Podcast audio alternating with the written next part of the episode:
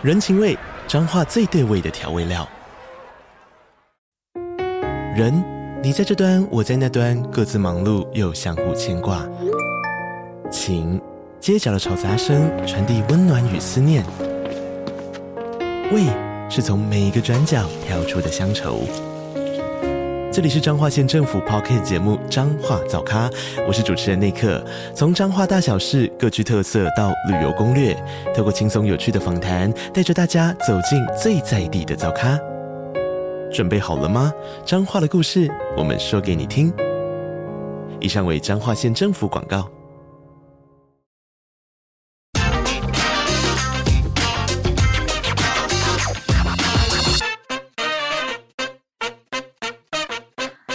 大家好，欢迎收听经济轻松聊，我是主持人，今日报深度内容中心主任林安妮。今日报每周二固定推出一套数位封面故事，今天我们要来谈永续揭露新风暴。今天我们录音间的嘉宾是深度内容中心资深记者邱金兰，欢迎阿兰姐。嗨，大家好，我是邱金兰。什么是永续揭露呢？这几年大家一定听过一个很夯的名词，叫做 ESG，E 呢就是环境。S 就是社会责任，G 呢就是讲这个公司治理。这三个字呢，这几年呢，深深的影响国内外不少上市柜公司的样貌，还有它的行为。比如呢，最近我们都可能常常听到很多公司都在谈说，诶，到哪里可以去买这个绿电哦？或者说，我要怎么揪团呢？邀请我的这个上下游的伙伴一起来减碳。以前很多人呢，可能呢都是喊喊口号，想说，诶，这个东西呢就是先喊先赢。但是没想到呢，现在呢。你喊出来的东西是要能够有标准，要跟随一个标准而来的，而且要清楚的揭露。这个呢是为什么呢？就跟我们这次要谈的这个永续揭露新风暴是有关系的。的确哦，以前投资人在买卖股票可能会比较仰赖企业呃依据会会计准则编制的财报，但是呢，随着气候变迁风险升高，加上国际趋势及政府的重视哦，财报里的数字。可能没有办法完整呈现企业因应这些风险的韧性，因此呢，这些这个 ESG 的这个风险呢，会如何影响一家公司，以及公司提出的因应策略跟做法又是什么，都会影响这家公司长短中长期的发展。举例来说，呃，有一家公司很会赚钱，EPS 呢，每股盈余也很漂亮。但呢，获利它主要是来自高碳排，将来如果要被课碳税、碳费，或是要去买碳权呢，这对他们的营收呢就会产生影响，甚至反映到股价。那公司背后可能会有很高的这这些气候变迁风险，而这些风险现在也许看不到，也不一定会反映在财报里。但中长期而言呢，对这些公司的财务绝对是有影响的。还有呢，气候呃，企业面对气候变迁带来的实体风险跟转型风险，可能会提出。低碳转型计划，例如需要评估使用中的这个资产是否需要提早汰换，而这些营运模式调整的策略也都会影响企业的资产配置跟资金筹措，也会影响公司未来的现金流量。而财报里呢，这个资产负债的评价或衡量，也经常会涉及未来现金流量的预测。因此，这些永续的资讯呢，跟财报资讯之间也具有一定的关联性。所以啊，以前呢，像碳排放量这些永续的资讯，对投资人来说可能会感觉比较远。但是呢，在国际间日趋重视 ESG，还有永续揭露。准则架构对于这个永续资讯的揭露也偏向企业价值评估的情况下呢，未来将会有更多 ESG 对财务面影响的这些量化数据，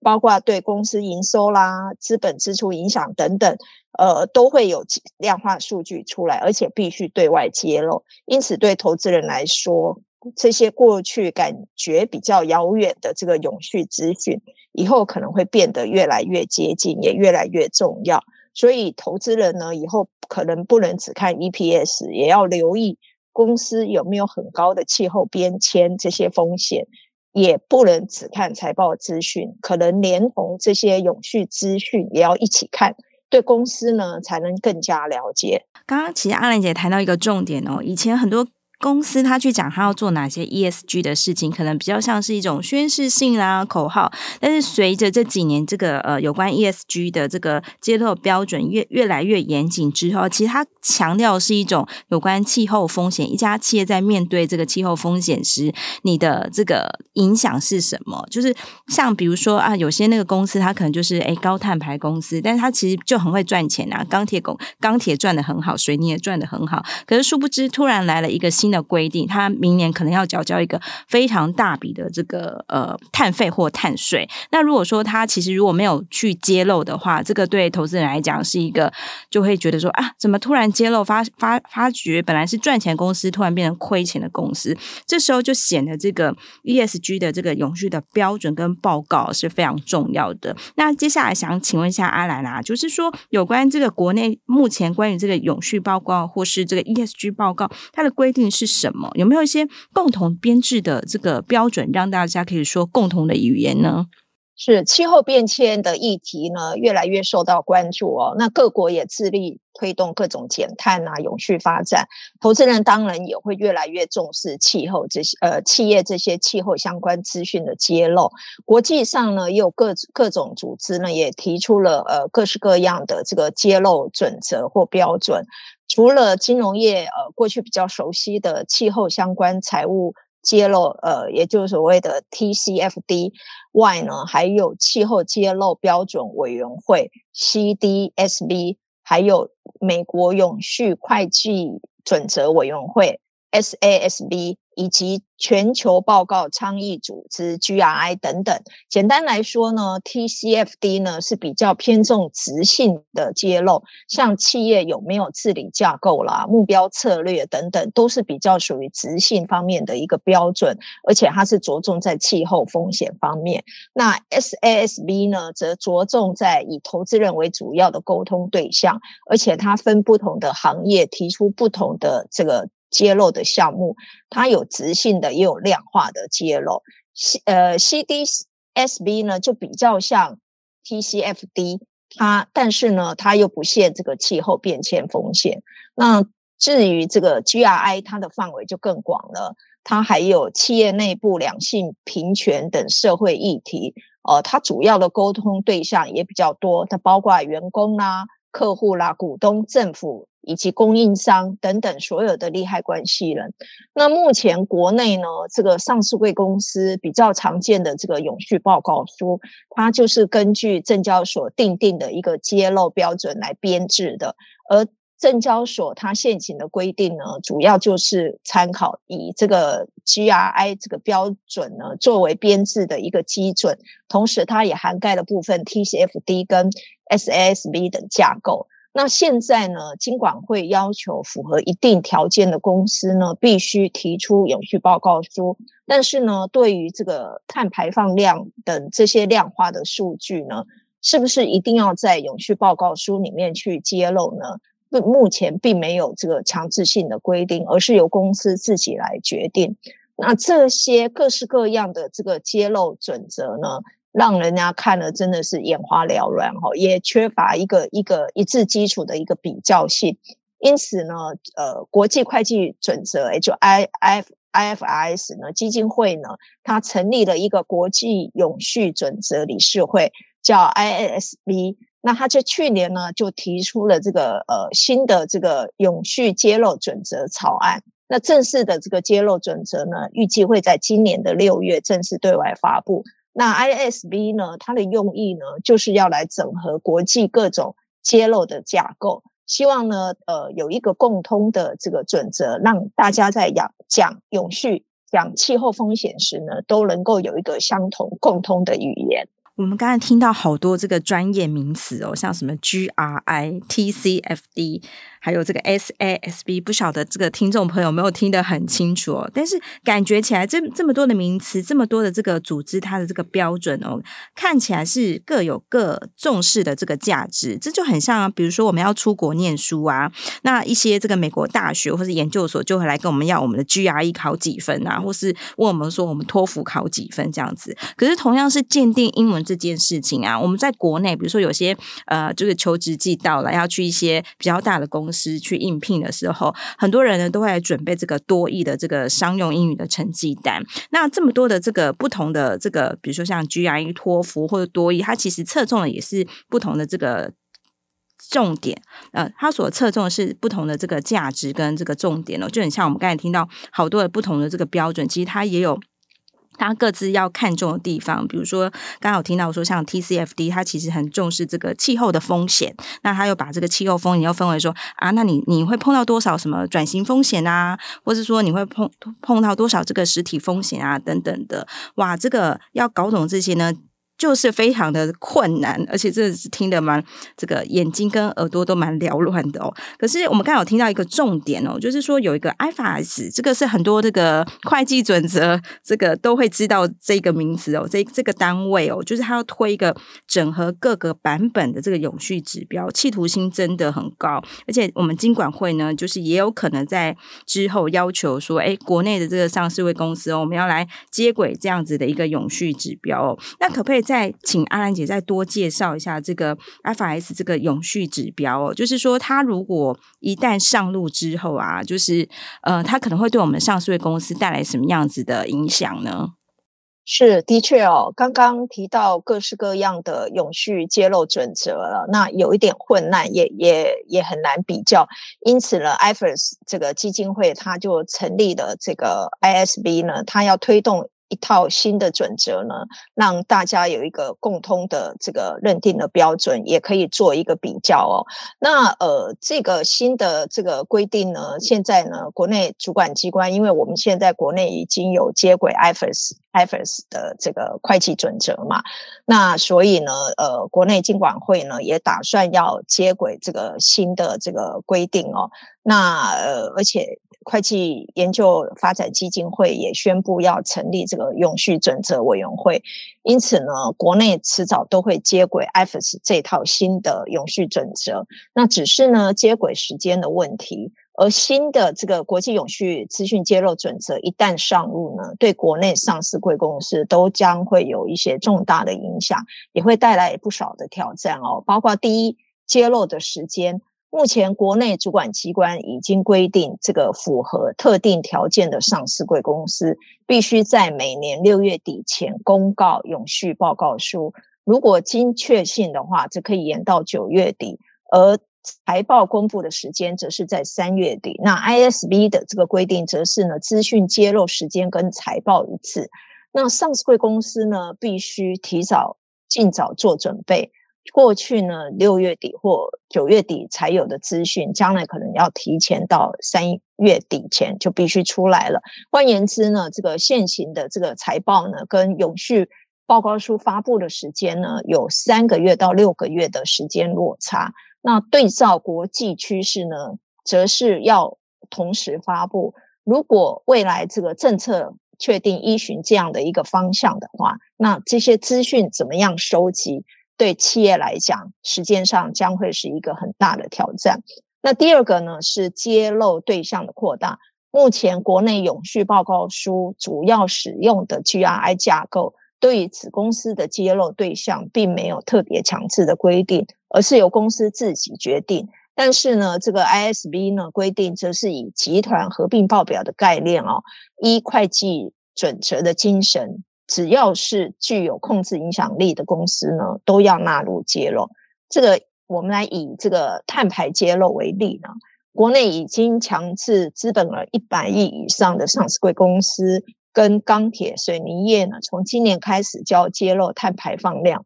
但是呢，这只有母公司，还不包括子公司。子公司的部分是预计到二零二五年才要揭露。换言之呢，现在可能是母公司跟几个重要基呃据点才要揭露，但是以后呢，集团内所有的子公司都必须揭露。对于这些集团子公司，可能很多的这个企业呢，等于揭露对象变更多了，这对企业也是另外一个挑战哦。那第三个呢，是要有更多量化数据的挑战。接轨 ISSB 新的这个国际永续准则之后呢，上市贵公司它在呃更多的量化数据要求上，可能也会面临一些困难。呃，温室气体排放呢，我们一来源可以分为三三个范畴啊，所谓的范畴一、范畴二、范畴三。其中范畴三涉及供应商等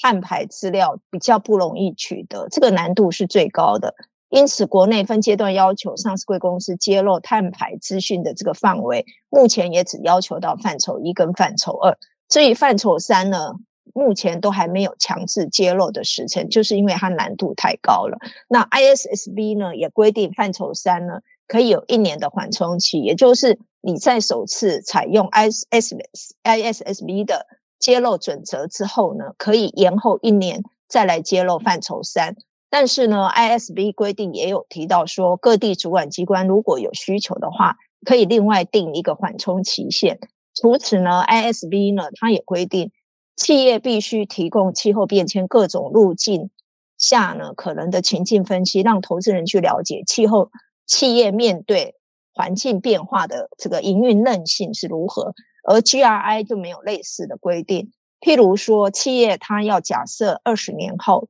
温度上升几度，你海平面上升多少的时候，对生产或营运据据点会产生什么样的影响？那这方面未来可能也需要国家级的灾情中心资讯的协助，而目前政府对外公开的资讯也不是那么完整哦，所以很多会计师，包括会计师事务所在内的一些专业机构呢，我这几年来也经常跟主管机关讨论相关的议题的时候，都建议。未来如果要要求企业呢来揭露情境分析的时候呢，灾情中心可能也需要提供相关的资讯，才能让企业的顺利接轨。那面对这么多的挑战，那上市柜公司要如何应应呢？会计师们呢就建议说，首先你企业一定要有所体认，投资人是以永续资讯来评估。呃，企业价值这个需求呢，已经越来越提高了哦。这个显示永续资讯的这个重要性，已经跟财务资讯呢逐渐的这个趋近。那企业未来呢，得提供气候相关风险的财务跟非财务资讯，这样已经这样的一个一个情况已经是势在必行了。所以企业要有所体认。其次呢，因为永续资讯揭露位置的不同。企业要负的法律责任可能也不一样，所以企业要密切关注主管机关后续的政策定定方向，看是未来未来是要求揭露在财报或是年报。而国内目前有关碳排放量这些永续资讯揭露的位置呢，现在大部分都是放在呃证交所这个规章规定的这个永续报告书里，还有公测呃公开资讯观测站。至于年报跟财报，则没有规，还没有规定。而世界的这个趋势呢，是会将永续资讯揭露的位置提升到政府规范的这个法律文件。譬如说像，像呃，从今年开始，金管要求分阶段强制上市柜公司呢，要揭露碳排放这些资讯，就是要求必须在年报里面揭露。那至于这个 ISB 这个永续揭露准则呢，将来是会呃要求上市柜公司在年报或是财报还是永续报告书去揭露，金管会目前呢还在评估，还没有做最后的决定。那财报呢是刚提过嘛，三月底以前提出来。那年报的是在股东会召开前，多数是在五六月。所以除了时间不同外，证交法呢对于规定也稍有不同。例如财报不时在民事求偿方面，就会有比较多一点的规定。所以呢，企业要密切注意主管机关的政策定定的方向，看未来是揭露位置会是放在哪里。那最后呢，呃，会计师呃也建议呢，对于这个目前依 GRI、SSB 或 TCFD 架构揭露相关资讯的这些企业呢，可以持续观察 ISB 这个新的这个准则的发布，然后来比对它之间跟现行规定的差异，在评估呢，在未来在资料的收集以及这个企业在永续发展的主张方面呢，是否有没有一些需要调整的地方？而对于一些还没有揭露永续资讯的企业呢，则可以开始着手呢，从内部教育训练啦，还有建立跟董事会领导的这个治理单位之间的沟通啊，好，并从一些小规模的呃，试着去收集这个永续揭露所需要的一些资料，再搭配相关的资讯系统以及这个作业流程的调整，来提早做营运。哇，这样听起来哦，这个这个真的是一个永续的一个新揭露的这个趋势哦，真的越来越明朗，然后它的这个游戏规则越来越严格了。比如说，像刚才其实阿兰有提到说，这个哎时间上，这个对一些呃上市公司来讲，这个哎时间到底是不是呃以后通通呢都要在三月的时候就准备好？那我可能是一手准备这个财报资料，一手呢要准备这个非财务这些有关永续的这个报告，这个时间压力真的蛮大的。然后另外关于这。个哎，哪些需要来揭露呢？以前可能是只有母公司哦，现在以后呢，只要我能够实质控制的公司啊，我的一些子孙公司，全部都要并表，这样一起来处理。哎，这个突然觉得工作量这个大增呢，还有这个有关于这个量化的数据，有些可能现在对很多。即便是现在，很多公司都觉得是一个很大的挑战，因为有些数据是他没有的。那哪些数据可能他没有？有些可能就是那个呃，他这个资讯呢，可能只有这个政府掌握在他的手上，像一些有关灾防的数据，这个只有他知道。那另外有些就是属于这个范畴三，我们在这里要科普一下，什么叫范畴三呢？就一般我们根据这个。C O two 啊，也就是这个温室气的排放，它的来源呢，如果呢是我们自己排放的是，是呃本公司自己排放呢，就是我们叫它这个范畴一哦。比如说这个，诶，比如说我做了一个茶茶壶好了，那我做这个茶壶的过程当中呢，我的这个生产线上呢排放了多少这个碳呢？这个都算我的哦，这叫范畴一。那范畴二是什么呢？比如就是这个我我跟这个台电买电买这个电啊，我用电是靠这个台电来发电，那台电本身的这个排碳。系数是多少，就会影响到说，哎，这个范畴二的这个排碳是多少？所以这个叫范畴二。那有一个范畴三，刚才阿兰讲说，这个是最困难的哦，就是不是没不是所有人都跟我做的一样好。我的很多上下游公司，可能它是可能只有两人小公司啊，那这种两人小公司，它的这种排碳，或者说我哎，我客户之中这种排碳，它这排碳怎么要如何？能够算到我身上呢？我连管我自己的公司排排不排碳都已经算得很辛苦了。那他人做的好不好？哎，这个也要算在我身上。这个在银行，银行他有，因为他借钱给很多客户，所以这客户的排碳居然也要算在他的这个。排碳里面呢，就是算成这个范畴三，这个对很多人来讲，可能都是一个很大的这个不确定性哦。所以这样听起来，是不是这个这个诶要接轨这件事情呢，真的是兹事体大呢？呃，是的哦。我们先来看一看这个 ISB 哦，它到底是是有有多厉害哦？那呃，其实这个 ISB 呢，它 IFRS 基金会成立 ISB，推动一套新的这个国际。揭露准则呢，它企企企图呃整合各种国际的标准呢，它的目标就是要发展一全球一致性的永续揭露准则，而且是以投资人关注的资讯为主。而这项行动呢，它也获得了国际呃证券管理机构组织 IOSCO 呢，以及世界经济论坛 W F 等国际组织的。支持哦，那国内刚刚也提到嘛，金管会目前也打算来来跟进，那这样让这个加强国内企业呢，它的永续资讯呢，在国际间也有一个比较性。那根据 ISB 已经提出来的揭露准则草案，它主要有两大项，一个是呃所谓的 S one，另外一个是 S two。S one 主要是指呃一般性的永续资讯的一般性的这个揭露的规定，那 S two 呢是主要是讲气候相关资讯的这个揭露。那呃 ISB 呢，它整合的国际永续呃揭露架构很多，但呢尚没有包含我们国内主要用的 GRI。那由于国际间遵循 GRI 准则永续。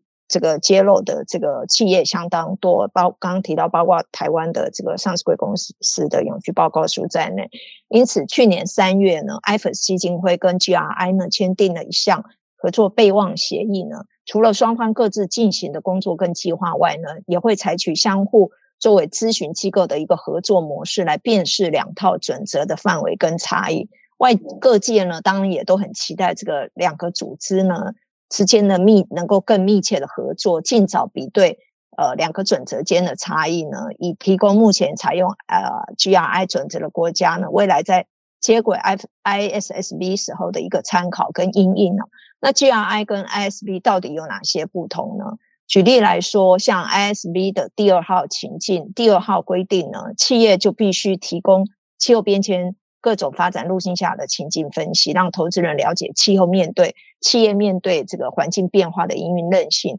而 GRI 就没有类似的规定哦。那刚刚也有提到，呃，S2 呢，它其实还规定企业要以集团合并报表的范围来揭露温室气体排放的范畴一二三。也就是这个揭露范围也包括子公司，但 GRI 呢就没有包含所有的这个报表的合并个体。那值得注意的是呢 ISB 新的国际永续准则呢，要求企业做更多的揭露，而且主要都是以投资人关注的讯息为主。因此呢，这个 I S B 这个永续揭露准则上路之后呢，企业揭露永续资讯呢，就会有一套共通的标准，就跟财报编制一样。可以相互比较，不像现在是没有办法去做比较哦。那我们以这个碳排放量对企业营企业营收的这个呃财务影响来看呢，现在除非是上市贵公司它自愿揭露，否则国内投资人在永续报告书、年报、财报还看不到相关的资讯。而在金管会的要求下呢，刚刚提到嘛，这个资本额一百亿以上的公司啦，还有钢铁跟水泥业，从今年开始就要揭露。碳排放量这些数字呢，它主要是有，呃，除了碳排放量之外，还有一个碳排密集度，也就是每一百万的营收里面有多多少碳排，主要是这两个量化的一个数据。但是呢，未来如果依据 ISB 的这个国际永续揭露准则，它揭露的这个量化的内容就更多，像是公司资产里面高碳排放量的水厂、发电厂等资产有多少啊？还有这些高碳排资产占公司总资产的比重啊，还有占营收的比重等等，以及营收每增加多少，碳排会增加多少，这些数据呢，都必须揭露。那除了当年度的这个资讯之外呢，还有未来展望跟估计值，譬如说资产配置增加到多少时候啦，要减碳多少，以及这个节水省电的资本支出增加对财务的影响等等。这些都是以后都是要对外揭露的。那大家都知道呢，这个企业财报是投资人重要的一个参考资讯。目前呢，这个财报主要有这个四四大张报表嘛，大家常说的，包括资产负债表啦、综合损益表啦，还有现金流量表跟股东权益变动表。那 I S V 要求的这个永续揭露资讯的揭露呢，未来会不会成为这个报表这个？财报那个四大报表以外的所谓的第五张报表呢，也引发各界的关注。不过呢，专业的会计师他认为呢，这第五张所谓的第五张报表应该只是一种比喻啦。实际上，这个 ISV 的这个永续资讯揭露呢，并不是一张大表，它有质性跟量化的资讯，比较像是财报里的附注的一个概念。会计师比较不会把它当做是财报的一张报表。不过，随着这个全球投资人越来越重视永续资讯的揭露，就即便这个 ISSB 这套新的永续资讯揭露准则呢，不是所谓的第五张报表。但呢，未来肯定会是不少投资人做投资决策时的一个重要依据。嗯，的确，这样听起来，对于这个上市贵公司来讲，就是未来要根据要 follow 这个永续揭露新准则来讲，本身就有一个很大的这个挑战在哦。那对于这个投资人来讲哦，以前我们可能这个买股票，我们就看 EPS 就好了。那今后呢，因为呃，当我们有越来越多的这个上市贵公司，它在接轨这个新的永续准则之后呢，它就会。说一个共同的语言，所以变成说，哎，这几家公司其实是可以去做比较，就很像说 EPS 好像也可以做比较这样子。那这个就让这个呃投资人也有一个功课要做，哎，就是说以后呢，我们除了看这个财报之外，这种非财务的资讯哦，就是有关这个永续的这个他在他的表达上，比如说，哎，他做的如何，他可能哎哪里有用心，哪里没用心，这这些地方哦，特别是这些他比如说他他他。因为有做这件事跟没做这件事情，它因应的这个气候风险对它财务的影响，这个多寡，我们可能以后都要来用力的来深深的这个阅读哦，这样子可能对我们掌握一家公司的这个体质啊，还有它的经营现况或者它的这个前景展望，可能会是比较好的哦。今天我们很谢谢阿兰姐来节目当中跟我们分享，希望对听众朋友们有所帮助。如果有兴趣，都可以到我们经济日报网站来阅览相关文章，或者呢，直接在我们的搜寻吧呢，直接搜寻“永续揭露新风暴”。经济日报推出的数位订阅内容里面有非常多的国内外深度内容的报道，有兴趣的朋友也欢迎订阅阅读。喜欢我们的节目，也不要忘了给我们颗星的评价，也欢迎留言或是来信告诉我们想要听什么样的内容。我们下次见。California.